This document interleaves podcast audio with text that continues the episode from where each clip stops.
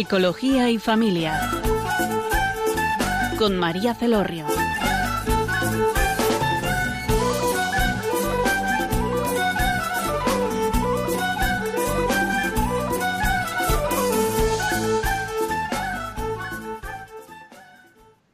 Hola, buenas tardes, queridos oyentes. Les habla María Celorrio desde Funes, Navarra. Tenemos en la tarde de hoy eh, como invitado a José Víctor Oronsemper. Hola, buenas tardes, José Víctor. Hola, muy buenas tardes, María. Muchas gracias por estar de nuevo como invitado a nuestro programa. El programa que vamos a desarrollar eh, hoy es sobre la autoría y queremos primeramente presentar a, a José Víctor.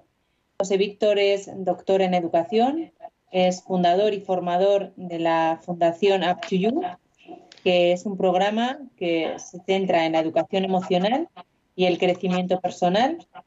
Realizan formación a eh, padres, profesores, educadores y toda persona que esté inquieta en, estos temas y que también quiera conocerse mejor a sí mismo y, crecer.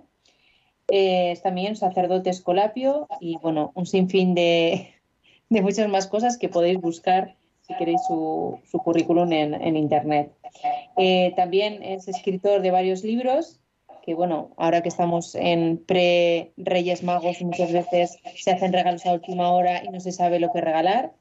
Yo sé que, esta radio es seguida por muchos eh, abuelos que dicen, ¿qué, ¿qué regaló mi hijo? Y bueno, en relación a tu hijo, que es padre de familia, muchos de ellos, ¿no? Pues estos libros les pueden ayudar muchísimo para educar, ser un sostén y ayuda para educar a sus hijos. Uno de ellos es Conoce lo que sientes, es un libro de vocabulario emocional. Otro es eh, Encuentro interprocesual, que es de, corte académico, más de corte académico. Y el último que ha escrito José Víctor es Crecer en el encuentro. Bueno, como veis, muy completo todo. Eh, los títulos de los libros, si alguien está interesado, los, eh, el radio, la radio podrá facilitar si nos ha quedado el nombre claro. Bueno, pues eh, comenzamos. Eh, José Víctor. Hola, pues aquí me tienes, sí. Feliz año a todos los oyentes. Y bueno, y lo primero que quisiéramos es que nos explicaras eh, qué, a qué se refiere Up to You cuando habla de autoría. Porque es verdad que hay muchos términos a los que estamos muy acostumbrados, sobre todo en el ámbito de la educación y la, y la psicología también, ¿no? Eh, ahora pues se habla mucho de la educación en competencias, pero de la autoría pues es un término que resulta bastante novedoso y quisiera que nos, que nos lo explicaras. Bueno, pues eh, feliz Navidad y feliz año a, a todos. Y, y, luego, pues bueno, sobre este término, pues sí, puede tener una formulación un poco, un poco rara, pero la verdad es que es un término absolutamente central en la vida y el desarrollo de la persona. Dicho de una forma muy sencilla, aunque eso luego requerirá explicar alguna cosa más, pues la autoría no es más que la capacidad para desarrollar el hecho de que yo soy autor de mi propia vida. Entonces, pero eso es como pasar el problema de palabra en palabra, ¿no? Porque hemos pasado de autoría a autor, ¿no? Eh, yo creo que lo que a la gente se le pueda despertar con la palabra autor me parece que puede ser algo bastante aproximado, ¿no? Porque, eh, de hecho, el ser autor de la propia vida, sentir que mi propia vida es mía, que soy constructor de ella, ¿no? Ese término es absolutamente fundamental, que tiene que ver con mucho, como muchas cosas como ahora iremos viendo, ¿no? Pero también tiene muchas formas de eh, malentenderse, ¿no? Entonces, supongo que, bueno, en la medida que, que vayamos avanzando lo explicaremos, ¿no? Pero dicho así, eh, poder descubrir que uno es autor de su propia vida, que no la padece, que no es un accidente, que no es un sinsentido, desde luego es un término que yo creo que llena de, ilusión y atractivo a cualquiera persona que lo escuche. ¿Por qué es tan importante? Bueno, ya ha sido deslumbrando ¿no? Pero para la persona, el desarrollo de la autoría en su propia vida. Porque eh, si no, ¿qué vida está viviendo? Esa sería la, pregunta fundamental, ¿no? Yo para quién vivo, no yo cómo vivo. Eh, si yo soy autor de mi propia vida, eh, yo descubro que lo que hago y vivo eh, es algo que, me nace de mí y por tanto mis acciones hablan de mí. Y hay un proceso de construcción de uno mismo en el, en el desarrollo de la propia vida. Entonces, me parece que, es fundamental, o sea, porque si hoy en día se está hablando mucho de lo que son los, los procesos de autoconstitución de la persona, pero ¿cómo uno sabe que mm, es autor de su propia vida? ¿Y qué quiere decir autoconstitución? Todo, cualquier cosa que yo haga con mi propia vida, le da sentido a mi propia vida. Entonces, eh, es, eh, este es el tema central que, está detrás de toda la discusión de hoy. ¿Y qué puede pasar? ¿no? ¿Qué riesgos supone cuando uno, no realiza este desarrollo de su propia autoría? Un pocas cosas de los demás. Bueno, eh, o sea, el déficit de, con el problema de autoría no es un déficit, es, como he dicho, el déficit. Es decir, tú fíjate que lo problemático que puedan tener todo tipo de déficits, de trastornos o de problemáticas que pueda vivir la persona es el hecho de no poder ser autor de su propia vida o el hecho de estar siendo autor de su propia vida de una forma que le está dañando a sí mismo. Entonces, eh, fíjate si es importante el tema del desarrollo de la autoría que es algo que sucede desde el mismo momento de nuestra existencia, incluso en el propio desarrollo uterino. Es decir, se, descubre que los, los, niños, incluso dentro del propio útero, eh, prefieren eh, tocar al otro, bien sea la madre o sea el niño gemelo, en lugar de tocarse a sí mismo el cuerpo. Y esto no es un movimiento esporádico o accidental sino que esto lo pueden estudiar y diferenciar lo que es un movimiento esporádico de lo que es un movimiento planificado, auténticamente planificado. Y fíjate que este desarrollo de la autoría, ser constructor de uno mismo, eh, eh, es, es, lo que hace que mi vida sea mía y adquiera un sentido concreto. De hecho, eh, esto se, se, descubre porque hasta cuando el niño experimenta una mala relación, y estoy hablando de la época uterina, ¿no? y, con la madre porque la madre está viviendo una situación de ansiedad o de depresión, resulta que el niño prefiere ahora tocarse más a sí mismo que tocar lo, que es a la madre. Y eso es lo mismo que ocurre cuando eh, en todas nuestras relaciones interpersonales, ya incluso fuera del útero y en cualquier edad, ¿no? Eh, cuando uno tiene una mala experiencia hacia el otro, se repliega sobre sí mismo. Esto está siendo desarrollado insisto, en todo momento de la propia vida. Cuando el niño pequeñito nace y los papás interactúan con él, están desarrollando su autoría, están desarrollando la capacidad de ser autor y constructor de su propia vida. Cuando el niño hace un ruidito y el papá o la mamá a ese ruidito lo acompaña con otro ruidito, el niño se queda sorprendido porque descubre que lo que él está haciendo está modificando el entorno y que el otro de alguna forma le está siguiendo. Eh, y todo esto es el desarrollo de la propia autoría, que insisto que cuando el ser humano es muy pequeñito, pues se hace pues, con formas muy sencillas y en la medida que vayamos creciendo, pues esto va a ir adquiriendo más y más complejidad. Pero eh, e-, este ser constructor es donde se está jugando el hecho pues, de, ser autor de mi propia vida. Insisto que los déficits que preguntabas, em, lo que pueden tener de doloroso es la ruptura de la propia autoría. Es decir, eh, y todo déficit, podríamos decir, ¿cuál es la mejor forma de poder vivir cualquier tipo de déficit? Buscar formas alternativas en las que yo pueda desarrollar mi autoría, que siempre es posible. Por eso un déficit directamente en la autoría de la persona no es un déficit cualquiera, sino que es el déficit, porque es lo que le está impidiendo a esa persona poderse hacer cargo de su propia vida y darle significado y abrirse a los demás. Vale, viendo lo trascendental ¿no? y lo importante que es el desarrollo de la autoría en la educación de la persona, eh, ¿cómo podemos, padres, eh, profesores y educadores, Pues mira, el desarrollo de la autoría, mm, podríamos decir muchas cosas, pero yo quisiera destacar ahora tres cosas. Tres cosas. Eh, la primera es que la autoría, como condición mínima es que va a requerir un espacio de elección.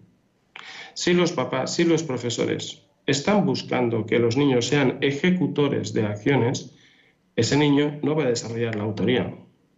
El hecho de tener al niño activo haciendo muchas cosas, que es otro defecto que suele ocurrir por muchos sitios a nivel educativo, pensar que porque el niño esté activo, activo, está desarrollando su autoría, eso también es falso. En una cárcel o en un campo de concentración una persona podría estar muy activa haciendo cosas y eso no desarrolla su autoría. Se requiere de un espacio de elección. Pero claro, ante ese espacio de elección se eh, presenta un dilema.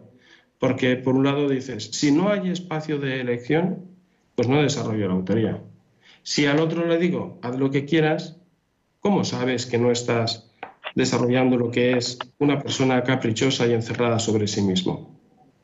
Algunos proponen una especie de solución intermedia que sería como coger y decir, bueno, pues en ciertos aspectos, en ciertos ámbitos le dejo ser eh, autor y elector de lo que hace y en el otro le digo lo que tiene que hacer. Bueno, eso tampoco desarrolla la autoría, porque sencillamente que yo sea el rey de mi habitación y aquí nadie manda de mí, solo quiere decir que en un sitio vivo asalvajadamente y en el otro sitio lo que vivo es sencillamente ejecutando lo que otros me dicen. El desarrollo de la autoría requiere que mm, cuando una persona toma un posicionamiento, y esto va a ser muy importante, requiere de la interacción con los demás. Es imposible, radicalmente imposible, desarrollar la autoría de la persona si no es a través de la interacción y de la acogida del otro. De tal forma que todo espacio de elección que damos, en el fondo, es un espacio de interacción, no es un espacio de acción, de elección. Tengo que ofrecer espacios de interacción. ¿Y eso qué quiere decir? Que yo al niño le puedo decir qué quieres hacer y él dice esto y yo le voy a pedir razones y vamos a interactuar y vamos a construir juntos. De hecho, esto tendría que ver con el segundo consejo que querría dar para el desarrollo de la autoría y es eh, esta afirmación que ya he hecho. No hay forma de desarrollar la autoría si no es a través de la cooperación en los actos que yo realice con los demás. No hay forma. Y la cooperación no, no es simplemente que lo que uno hace depende del trabajo del otro. Eso no es cooperar. Eso un trabajo en cadena podría cumplirlo perfectamente y eso no es la cooperación. La cooperación no es que dos personas salen beneficiados porque entre ellos se ayudan. Eso tampoco es la cooperación. La cooperación requiere de eh, digamos, requisitos como bastante potentes. La cooperación requiere de confianza, la cooperación requiere de crear juntos una intención compartida, la cooperación requiere de la búsqueda del bien común. Es en ese ámbito y solo en ese ámbito en el que la persona puede desarrollar la autoría. Y si lo que he dicho hasta ahora pues es cómo desarrollar la autoría en situaciones, podríamos decir, naturales, Habría que decir también cómo poder desarrollar la autoría cuando lo que aparecen son problemas. Eh, ante los problemas hay una situación muy fácil o muy típica y es eh, quitar el problema. Pero eso tampoco desarrolla la autoría. Es como decir, mamá, mamá, no me invitan al cumpleaños. ¿no? Y entonces tú quitas el problema diciendo, pues tus amigos son tontos, tú quédate con mamá, que ellos no saben lo que se pierden. Al quitarle el problema, le estamos impidiendo el desarrollo de la autoría. Y por otro lado, también estamos impidiendo el desarrollo de la autoría si nos vamos al otro extremo, ¿no? Dice, mamá, mamá, no me invitan al cumpleaños, y entonces va y le respondemos, pues tú sabrás, tú has elegido a tus amigos. En los dos casos estamos dejando a la persona sola. Y el desarrollo de la autoría supone esta acción compartida cuando nos enfrentamos a los acontecimientos de la vida. Todo, todo esto, como ves, eh, es un tema crucial que va, eh, vamos, encontrándose transversalmente en todo momento del desarrollo de la vida. En el programa anterior hablábamos de las crisis de identidad. Pues la resolución de la crisis de identidad requiere un acto de autoría en el que uno se, se lanza a reexaminar qué es lo que le está pasando y toma una posición, un posicionamiento, eh, una, adquiere unas responsabilidades frente a las circunstancias que se le presentan. todo esto está requiriendo de este desarrollo de la autoría. Como ves, pues es central en no en el desarrollo, sino en la vida y el sentido de una persona.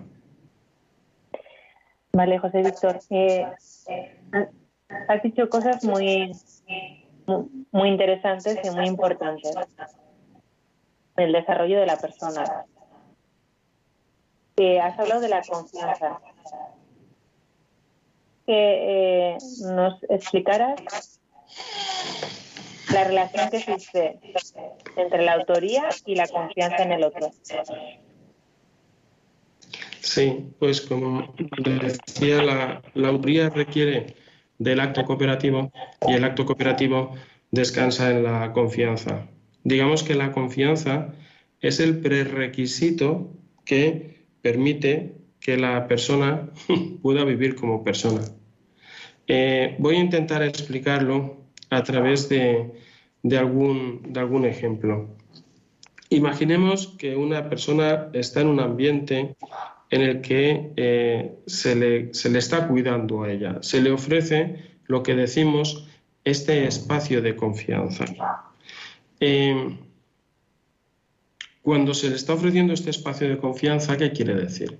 Quiere decir que la persona haga lo que haga, va a ser acogida, lo cual no quiere decir que no sea corregida si lo está requiriendo las circunstancias. Y habría que ver de qué forma se puede corregir que se desarrolle la autoría, que también se puede corregir impidiendo la autoría. Pero si la persona vive en un espacio de acogida, en el que se vive esta confianza, confianza quiere decir que yo no necesito coger y tenerlo todo claro para abrirme a la relación con el otro, porque ocurra lo que ocurra, resulta que, yo sé que la relación va a estar a salvo. En ese ambiente, que podríamos llamar un ambiente natural, porque eso es lo que naturalmente necesita la persona para crecer, uno puede hacer ensayos de su propia autoría. Uno puede ir tomando decisiones eh, de cómo, cómo situarse y va haciendo esos ensayos de cómo ser persona. ¿Qué es lo que ocurre? Que cuando yo lo que mm, experimento es que estoy viviendo en un sitio donde no puedo expresarme naturalmente, sino que hay ese espacio agresivo en el que mm, por todos lados uno siente que, que, no puede dar pasos porque según como los dé, pues le va a caer una buena, uno no puede naturalmente expresarse. Digamos que uno con sobrevivir en ese espacio, pues tiene bastante. Pero cuando yo me limito a sobrevivir, no estoy desarrollando mi autoría. Cuando yo me limito a sobrevivir, lo único que estoy haciendo es buscar la forma de encajar tal que vaya a recibir menos tortazos. Entonces, no puedo tomar una decisión que surja desde mi propia interioridad. Por eso la confianza se requiere absolutamente como una condición para que la persona pueda desarrollar el ser autor de su propia vida. Es una diferencia, mm, la verdad es que esto podría generar como muchas preguntas, porque podríamos decir, uno solo puede ser autor de su propia vida, conocerse así, abrirse naturalmente cuando viva en un sitio donde se le está queriendo, donde se le está acogiendo con confianza, ¿no?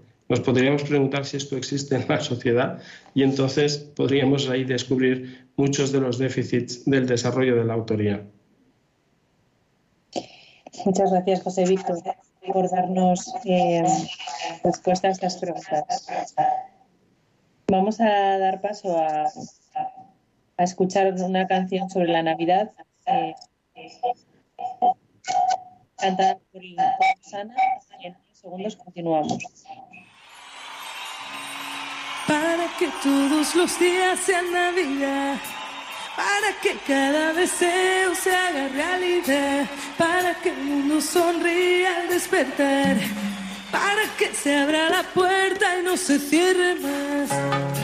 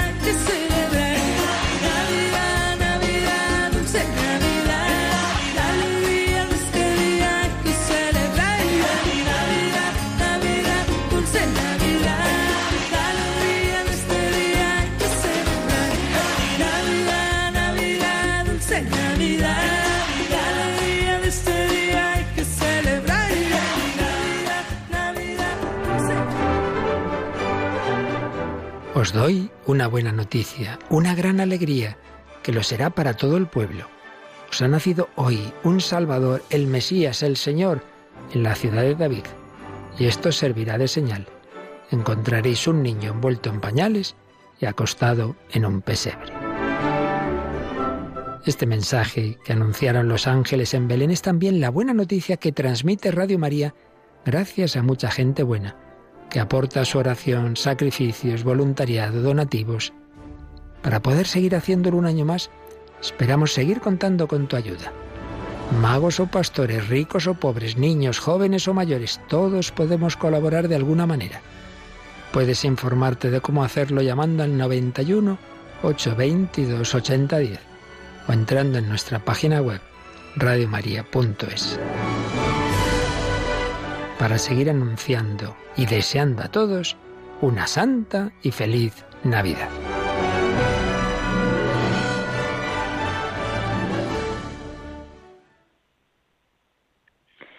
Hola, buenas tardes, queridos oyentes. Les habla María Cerro de Funes. Estamos en programa de Psicología y Familia.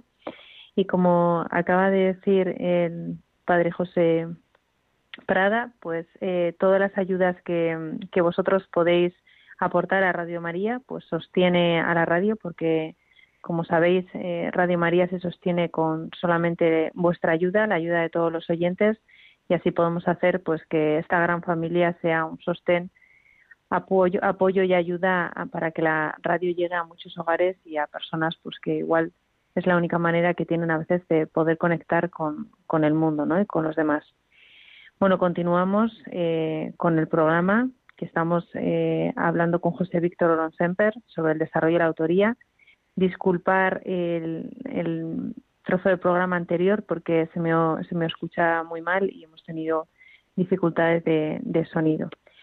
Bueno, em, la última pregunta que, le he hecho a, José Víctor es eh, acerca de, eh, la relación que existe entre la confianza y el desarrollo de la autoría. Y en colación a esta pregunta, también quería eh, preguntarte, José Víctor, acerca de qué relación tiene la libertad y la capacidad de decisión, ¿no? porque vuestro programa se centra en que la persona eh, se conozca y también pueda decidir ¿no? de la toma de decisiones, toma de decisiones eh, pues pensada, razonada, ¿no? ¿Por qué hago lo que hago en mi vida, ¿no? Y en relación a esto que estás hablando de la autoría, que es, que es vital para el desarrollo de una persona. Sí, sí, sí, pues bueno, como yo creo que ya se intuye por la misma pregunta, están profundamente relacionados. La, libertad es la, posibilidad de ser uno y de, y de, poder expresar la propia interioridad, ¿no? Una vez, eh, estando hablando en el colegio con un alumno, me dijo, José Víctor, yo hago lo que me da la gana. entonces yo le pregunté, entonces, ¿quién decide, tú o la gana? Y, lo mismo podríamos preguntarnos con, un adulto. Dice, no, yo lo que hago es lo que pienso. Bueno, ¿y tú has elegido tu pensamiento? ¿Y cuántos pensamientos has elaborado? Yo hago lo primero que pienso. Bueno, pues si solo has hecho lo primero que pienso, no has podido elegir tu pensamiento. Si no sometes a crítica tu propio pensamiento, entonces sufres tu pensamiento tu pensamiento no está siendo un instrumento para la toma de decisiones. Entonces, eh, igual que uno puede padecer la gana, puede padecer sus pensamientos, puede padecer sus creencias, puede padecer sus inercias en la propia vida o puede padecer incluso las propias heridas que lleva en su propia historia. ¿Eso qué quiere decir? Que quien no se conoce no puede tomar decisiones libremente. Quien no se conoce sencillamente se padece. Y además pues hace sufrir a los demás.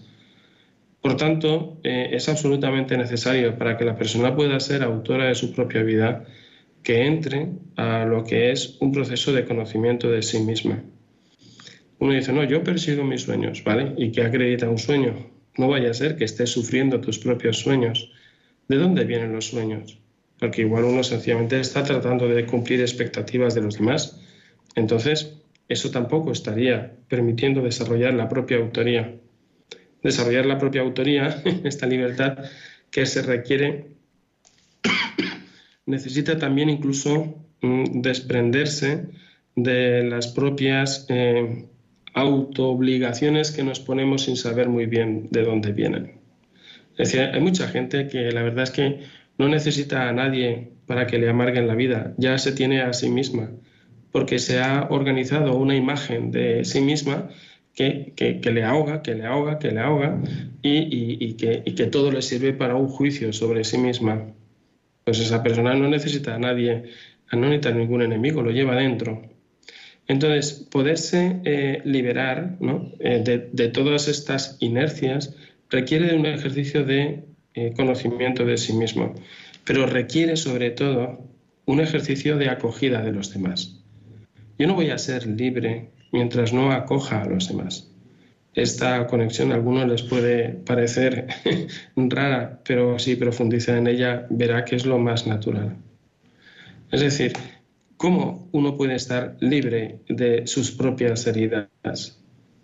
Pues solamente acogiendo a aquellas personas que en medio de esas experiencias han ido apareciendo. Es decir, yo no puedo ser nunca libre sin los demás. Hay dos palabras que vale la pena diferenciarlas muchas, de diferenciarlo mucho, y es la palabra condicionado de la palabra determinado. Mis acciones están siempre condicionadas, absolutamente siempre condicionadas. Nada de parte de cero. Cuando alguien va diciendo, tú haz lo que quieres, que la actitud es lo que importa, eso es un inflaglobo y eso es mentira. Porque es verdad que la actitud es muy importante, pero pensar que la actitud determina, o que yo puedo tener cualquier actitud que yo quiera, o que toda vida permite cualquier tipo de actitud, es verdad que la subjetividad humana es muy potente, pero de ahí a decir que la actitud es lo que determina, que es lo importante, eso es falso.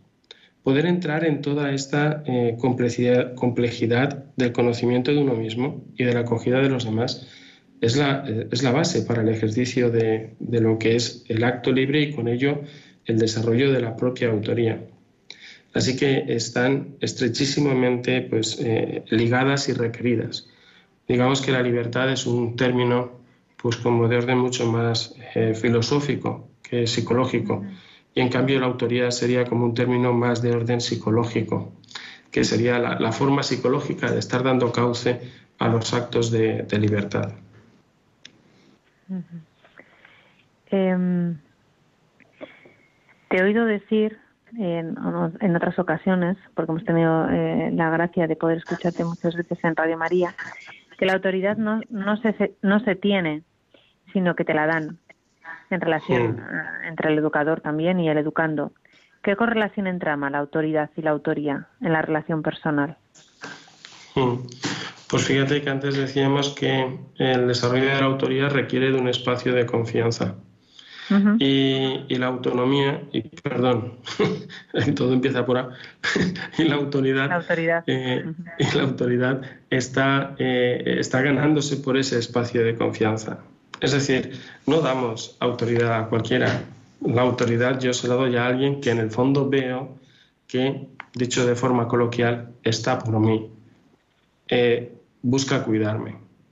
Entonces, en ese sentido, eh, el desarrollo de la, autoridad, eh, cuando yo se la reconozco a alguien, eso me está a mí permitiendo tener ese espacio para la toma de decisiones. Pero hay mucho más importante. Y es que la autoridad la tiene alguien cuando yo reconozco en esa persona que antes actuó a mi favor antes que yo sobre él. Es decir, imagínate que un hijo le reconoce autoridad a su padre. ¿Esto a qué se debe? No estamos hablando de reconocer poder, sino de reconocer que hay una antecedencia en el amor por parte del padre. El hijo reconoce que eh, cuando él aún no se valía, el otro ha tomado una decisión con antecedencia de apostar por mí. Es decir, sus actos preceden a mis actos. Entonces, cuando a una persona se le reconoce autoridad, lo que se le está diciendo públicamente es que tú has apostado por mí antes de que yo haya podido apostar por ti. De tal forma que, en ese sentido, eh, el desarrollo de la autoría no es más que continuar la inercia de lo que es la propia vida. Podríamos decir una frase a modo de eslogan que lo escuché una vez y me pareció una frase preciosa. Es que la vida sencillamente es un regalo recibido que tiende por su propia naturaleza a convertirse en un regalo ofrecido. Entonces, ¿por qué es un, ¿de dónde reconozco este regalo recibido? Lo reconozco de la fuente de autoridad que ha tenido esa antecedencia sobre mí. Cuando yo reconozco eso, el reconocimiento de su autoridad está fomentando mi autoría para poder ser también ese regalo entregado a otros. Entonces, eh, este eh, es lo que decía, porque con lo de antes del espacio natural y el espacio de supervivencia, esto, este espacio de con una persona con autoridad genera este espacio de confianza que permite la expresión en la persona. Así que mm, creo que están profundamente relacionadas.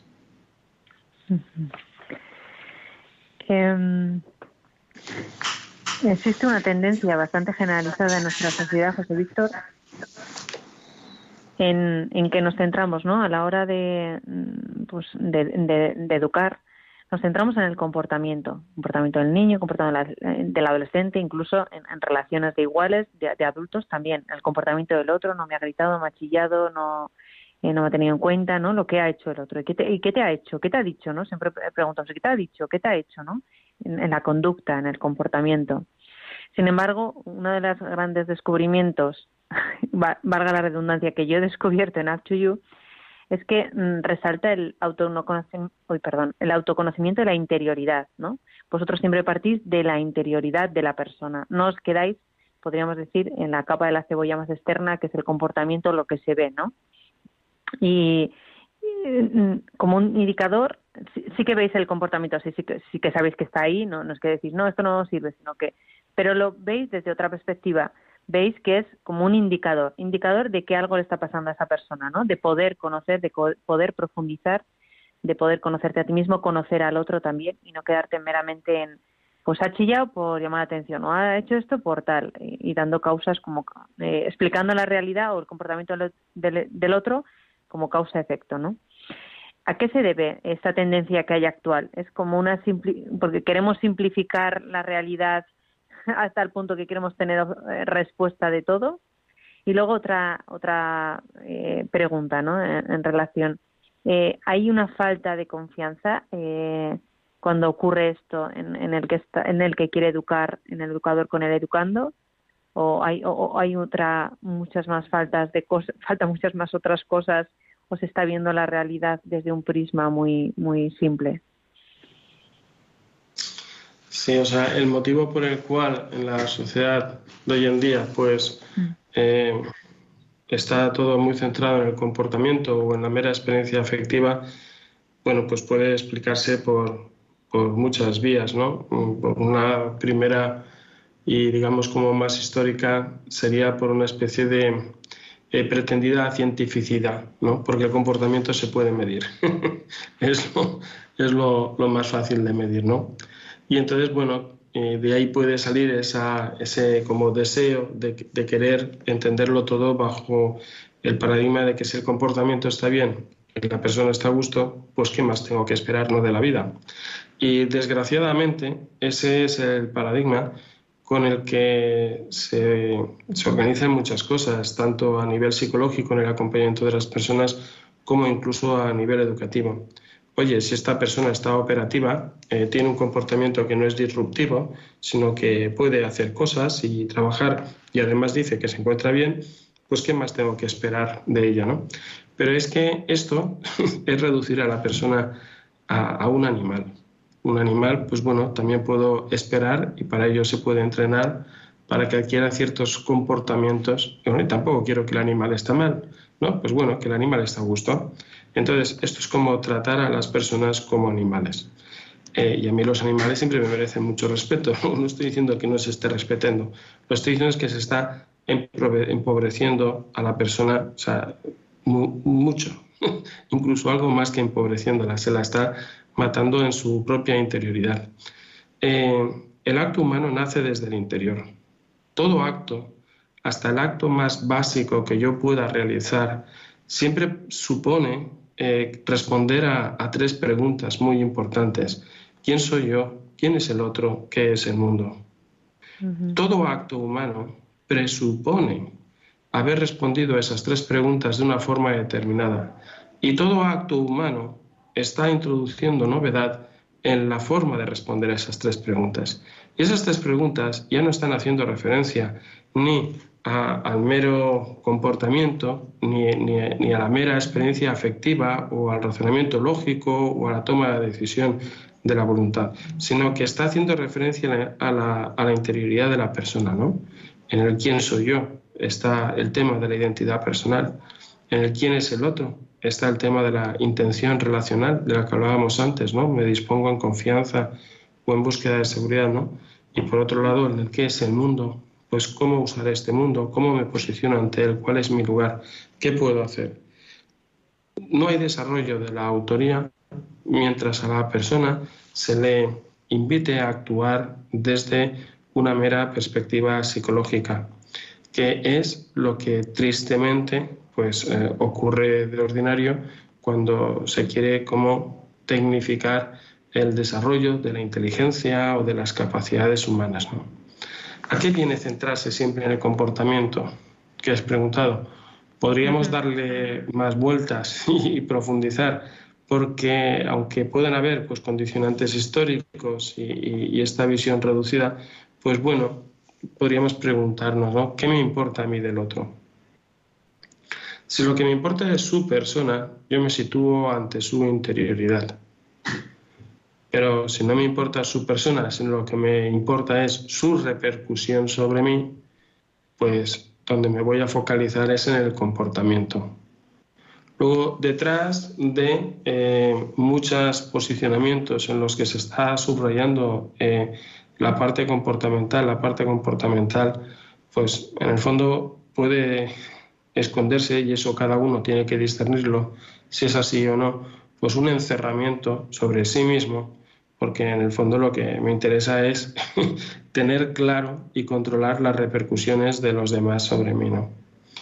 Pero eh, es que em, me parece como tan obvio o tan natural eh, que cuando uno está frente a otra persona, poderse situar desde la interioridad eh, y tener en cuenta en todas nuestras acciones la interioridad de los demás, porque es que si no, uno puede de verdad preguntarse, ¿yo qué vida estoy viviendo?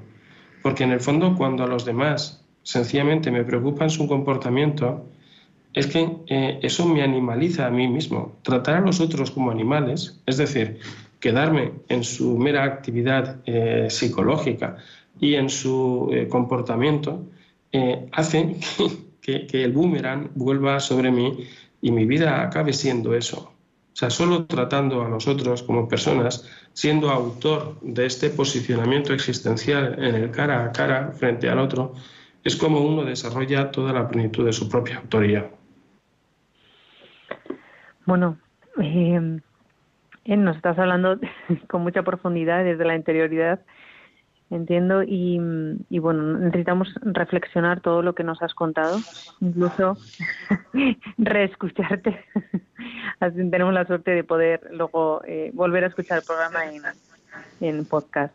Vamos a eh, escuchar una canción sobre la Navidad de María Carey, eh, que bueno, que nos puede ayudar a, a tomar unos segundos de reflexión y también nos invitamos a los oyentes que todas vuestras aportaciones son enriquecedoras en la radio, los donativos como hablábamos antes, pero también vuestras eh, preguntas porque hacen que la radio sea viva.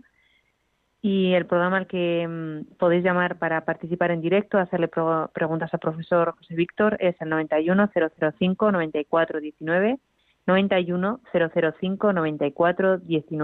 en unos segundos continuamos con el programa.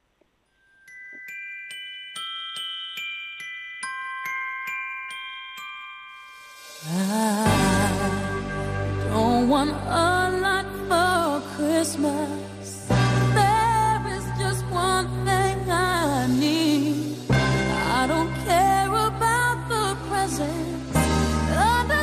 The the Christmas tree.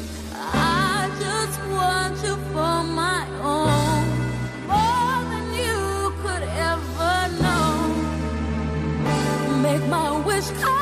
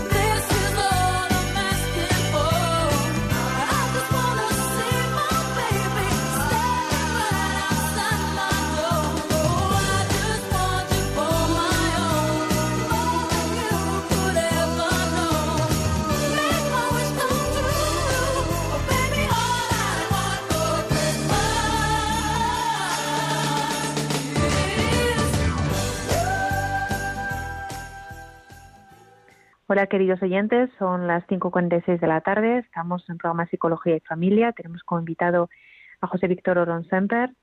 El teléfono al que podéis llamar para participar en directo es el 910059419, 910059419.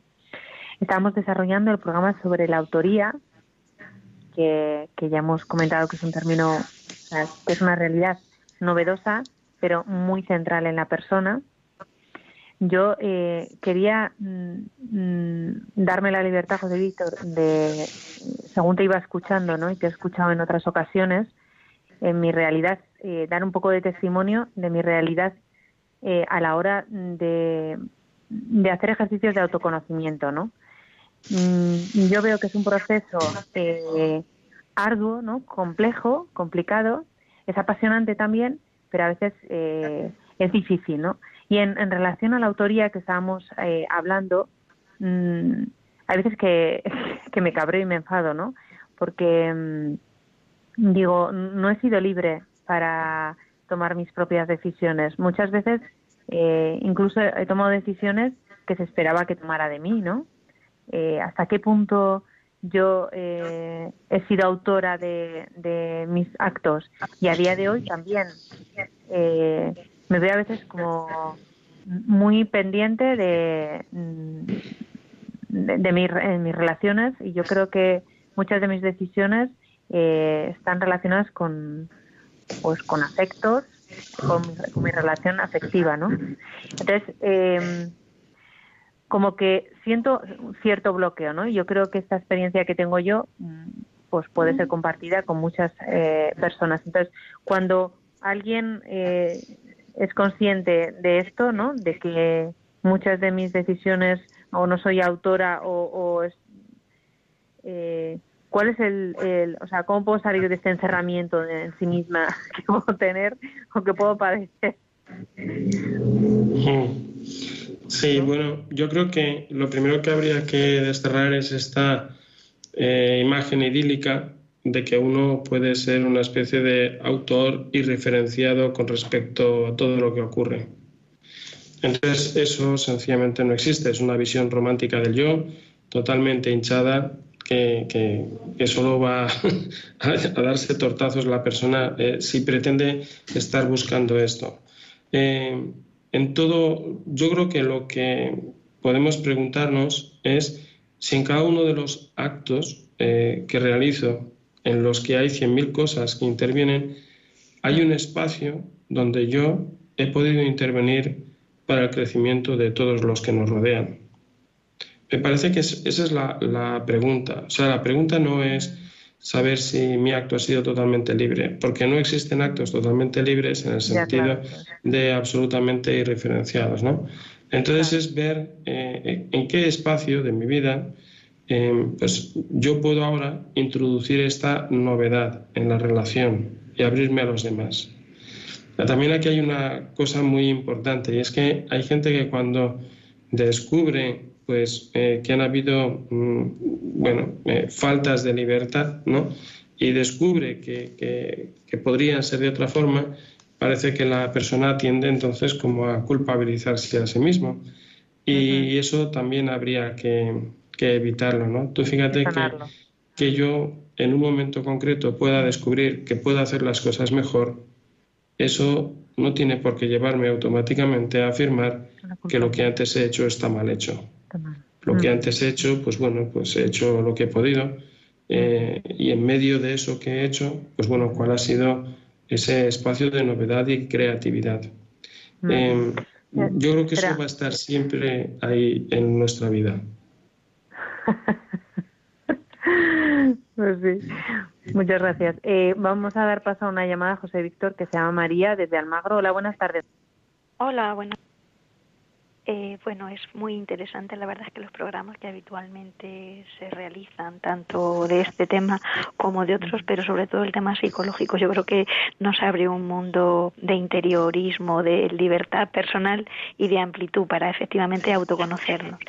Y eh, bueno, pues yo eh, a lo mejor quiero que me aclarara que en un momento determinado hay veces que, pues quizá por por las pautas que se ocasión en el entorno, yo me dejo llevar en un momento determinado y luego ya pues a posteriori meditas tranquilamente y dices, pues es verdad, eh, me he dejado llevar, me he dejado que me lleven a un punto y yo he sido la que he tomado la decisión de hacer o no hacer, pero realmente al final no he sido yo la que he tenido la libertad de hacer, sino que que me han llevado de la mano a que yo actúe de una manera determinada en un momento puntual y cómo tengo que mm, controlar esas situaciones porque yo me veo que no es una ocasión excepcional, sino que en muchas ocasiones me dejo llevar.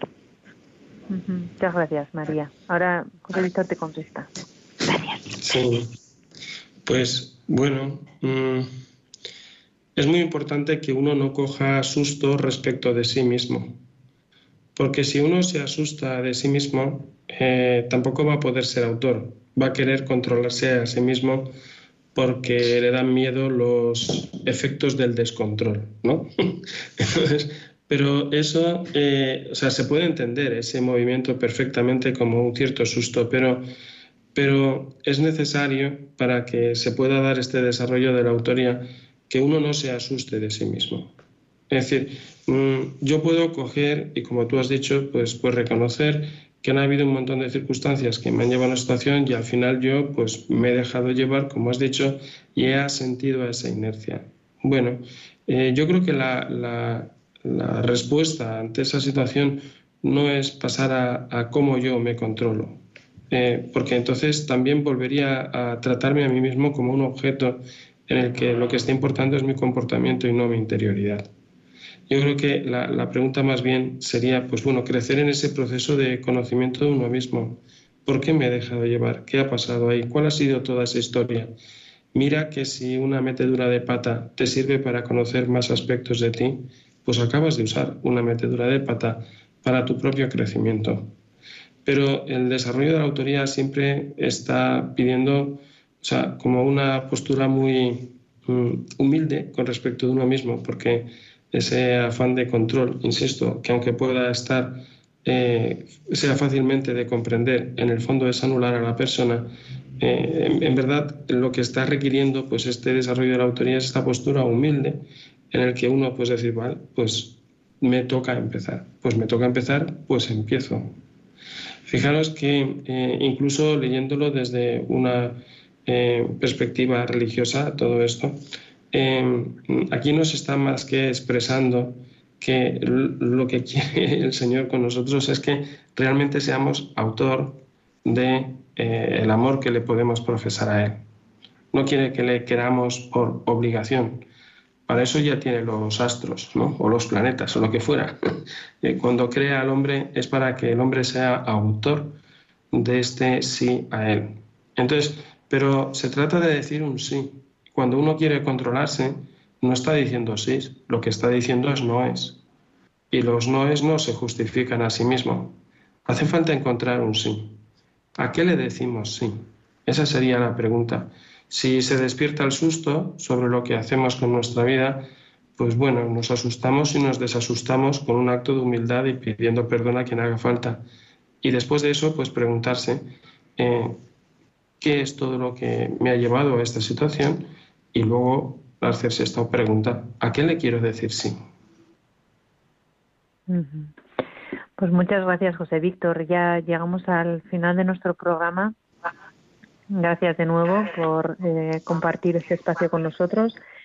Eh, bueno, José Víctor eh, Auron Semper, como hemos dicho al principio, es eh, doctor en, educación, es fundador y formador de up to es un programa de educación emocional y crecimiento personal. Podéis conocer más información en la web up2youeducación.com y autor de, varios libros, entre los que recomendamos, que puede ser un buen regalo para, para Navidades. Eh, Conoce lo que sientes, que es un libro de vocabulario emocional. Encuentro interprocesual, que es más de corte académico, y Crece en el encuentro, que es el último que, ha, escrito. Bueno, José Víctor, eh, gracias por todo, por darnos luz en nuestras vidas y por pues animarnos. gracias, gracias también a vosotros por la confianza y esperemos haber ayudado y, no liado mucho a la gente. sí, es verdad que, son temas de mucha profundidad, novedosos, eh, escondéis siempre y, y, redescubrís, ¿no? A la persona, la interioridad, hay mucho que sacar, porque yo creo que hasta ahora, en líneas generales, eh, pues eh, nos centramos en el comportamiento, lo que hemos dicho, y la, conducta, pero hay mucho más que, mucha más riqueza que tiene la persona, ¿no? Y es necesario irla sacando para poder entendernos, conocernos y, mejorar nuestra vida, la relación con otros, con los demás y la relación con Dios, como has dicho al final del programa. Bueno, pues eh, encantados de contar contigo. Eh, hasta un próximo encuentro. Muy bien. y a todos los mm, a todos los oyentes, felices Reyes, eh, que los Reyes siempre siempre llegan de una manera o de otra. No tienen que ser solo en regalo eh, material, sino hay miles de regalos ¿no? con los reyes, ya solamente su, su llegada es un regalo.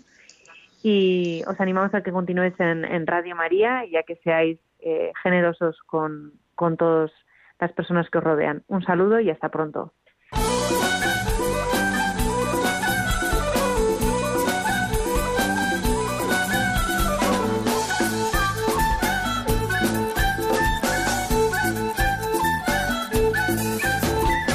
Psicología y Familia con María Celorrio.